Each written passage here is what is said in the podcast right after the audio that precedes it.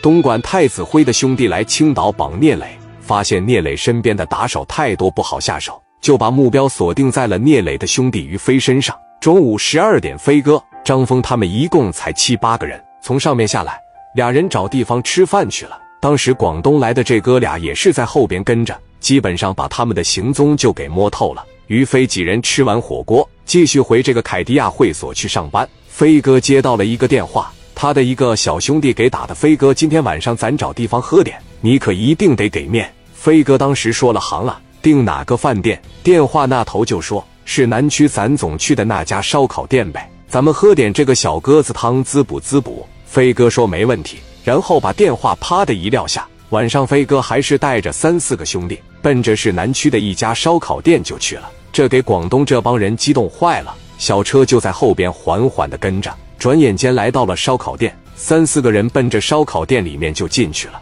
飞哥一进屋，基本上十桌里边有四桌都认识他。飞哥坐到桌子旁，就跟人讲自己这段时间跟着聂磊做的事。外边十多桌都能听着飞哥在那吹牛逼，所有的人都撸着串在这听着飞哥讲。外边那伙人都等不及了，把电话就打给大虎了。虎哥，赶紧把兄弟派过来吧，今天晚上动手是最合适的了。然后就把情况跟大虎说了，大虎一听也是拍板决定今晚动手。再过会，广东来的几十号兄弟已经是停在了烧烤店的斜对面，就在这等着一群人偷偷研究一会怎么动手。今天晚上于飞喝的不少，一上车掉了个头，奔着是南区即墨路小市场就走了。广东这帮人就在对讲机里面喊跟上来，一帮人在后边跟着飞哥。飞哥真是喝多了，一上车就睡了。马上要到了的时候。飞哥实在是挺不住了吧，说让司机停车，自己吐一下。车停了，飞哥把门一开，